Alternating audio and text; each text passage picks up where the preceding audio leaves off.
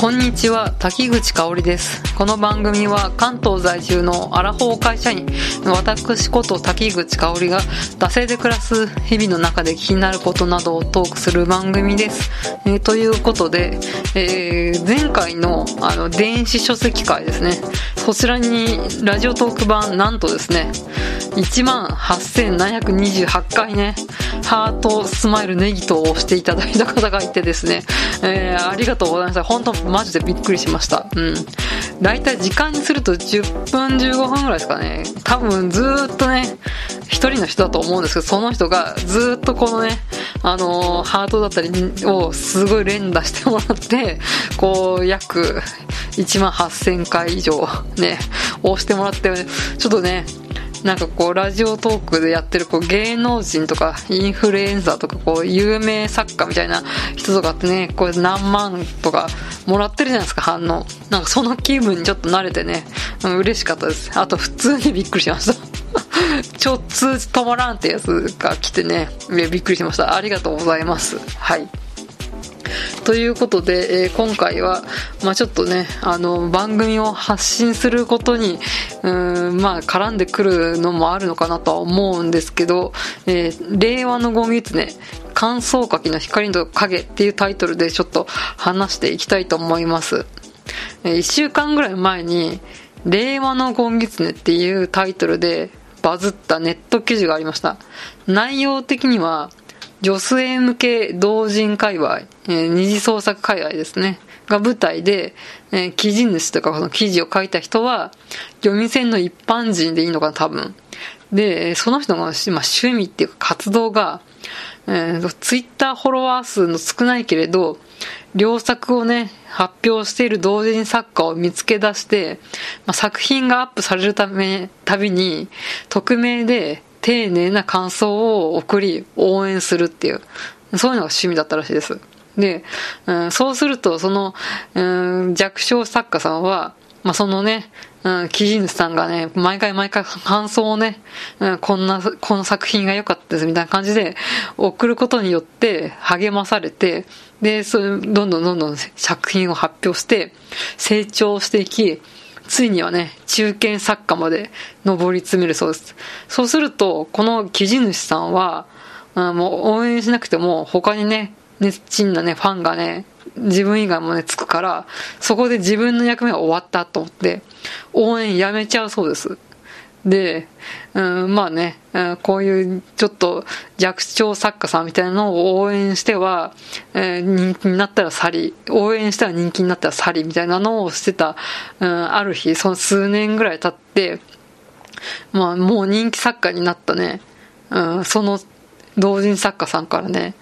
うん、そのジャンルとは全然関係ないアカウントを、まあ、その記事主さんはまあ複数持ってたらしくて、それを、そのね、応援されてた同人作家がですね、その人が見つけ出して、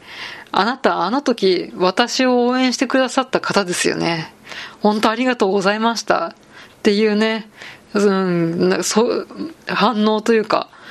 ある日ね、コメントが来たそうです。で、で、えなんでバレたの？みたいな、そういうのもあったらしいんですけど、まあね、なんかここでびっくりしたけどよかったみたいな結びで終わってたんですけど、うん。で、まあ基本的にはね、まあいい話っちゃいい話じゃないですか。なんですけど、まあ、そのね、うん、記事に、うん、ついていた他の人のコメントが、全く第三者ですよ。このね、今出た、えー、応援されてた同人作家の記事主でもない人ですよね。うん。から、こう、弱小と認定して、上から目線と応援するのがキモいとか、成長したら応援やめるとか、ゲーム感覚すぎて怖いとか、結構マイナス面の意見が出てて、まあね、この乾燥書きの光と影みたいな部分は、私はね、すごい感じたんです。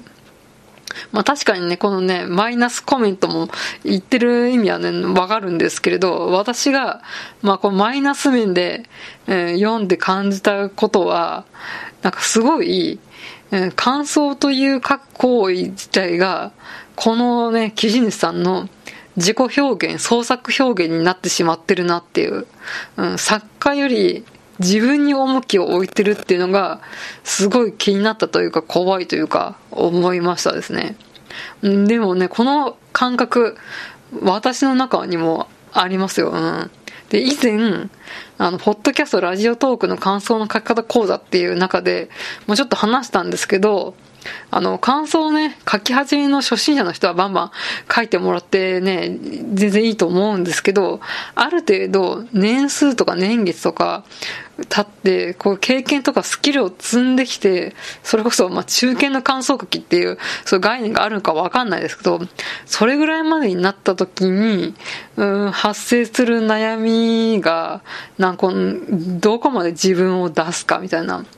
自分がこの感想を送るという中で、自分が主役になっちゃってるんじゃないか。自分が自分がってなっちゃってるんじゃないか。こうね、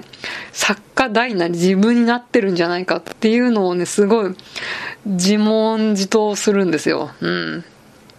で、今はね、この感想だったりをさ、ツイッターだったり、ブログだったり、表に出すことができるじゃないですか。で、えー、まあこのマシュマロとかは匿名で送れますけど、あの、よく同人作家の人とかもそのマシュマロを公開して、まあこう質問に答えてくれるみたいな、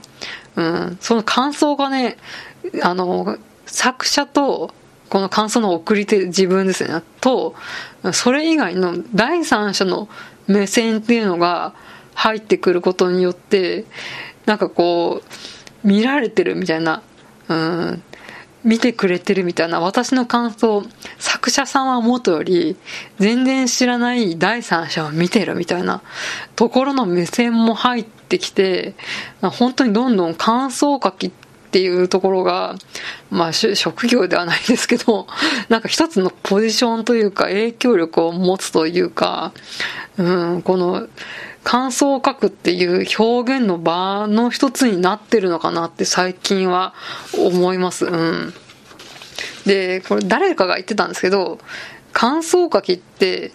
実はね、突き詰めるとずるいっていうのをなんかで見たんですよ。これなぜなら、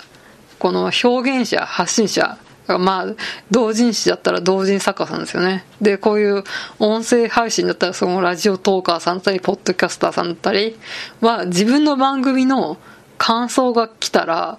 絶対、あの、危機として読むんですよ。うん。だから絶対にね、読んでくれるというかね、受け取ってくれる人はね、一人いるんですよ。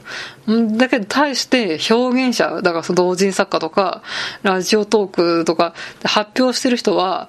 うん、実は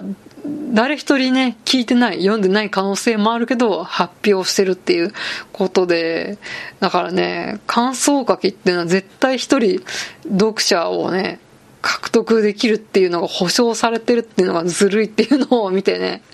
ああ、そうだっていうのをちょっと思った気があるの、ことがあるので、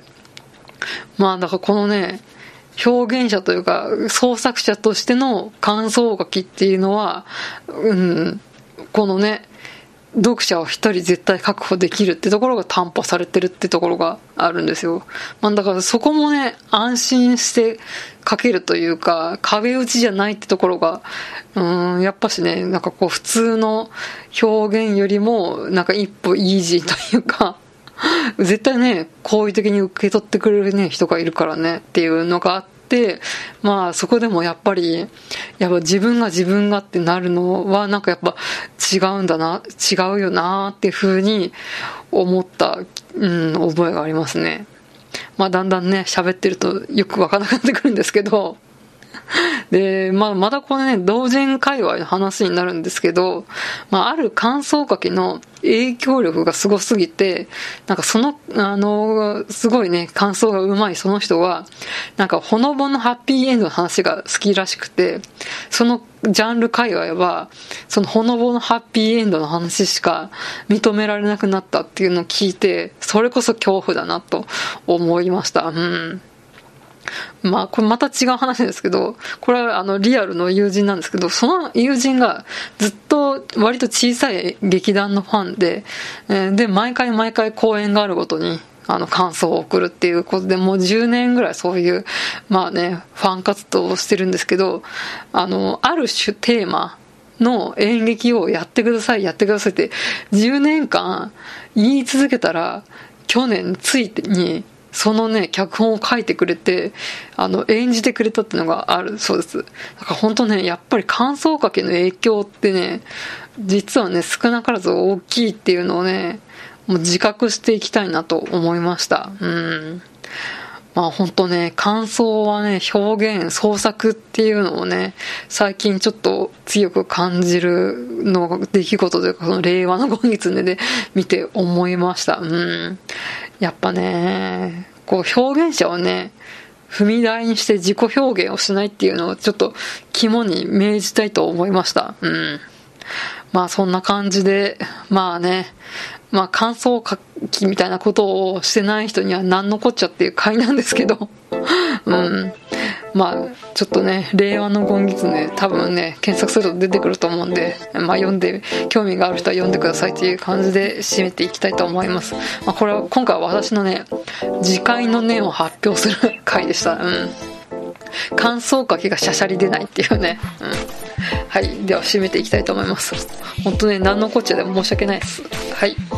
えー、番組へのご意見ご感想はマシュマロまたは番組ツイッターダセイ2018まで、番組ハッシュタグはシャープダセ黒漢字でダセカタカナで黒で感想とつぶやいてください、ここまでのお相手は、滝口香織でした。また次回。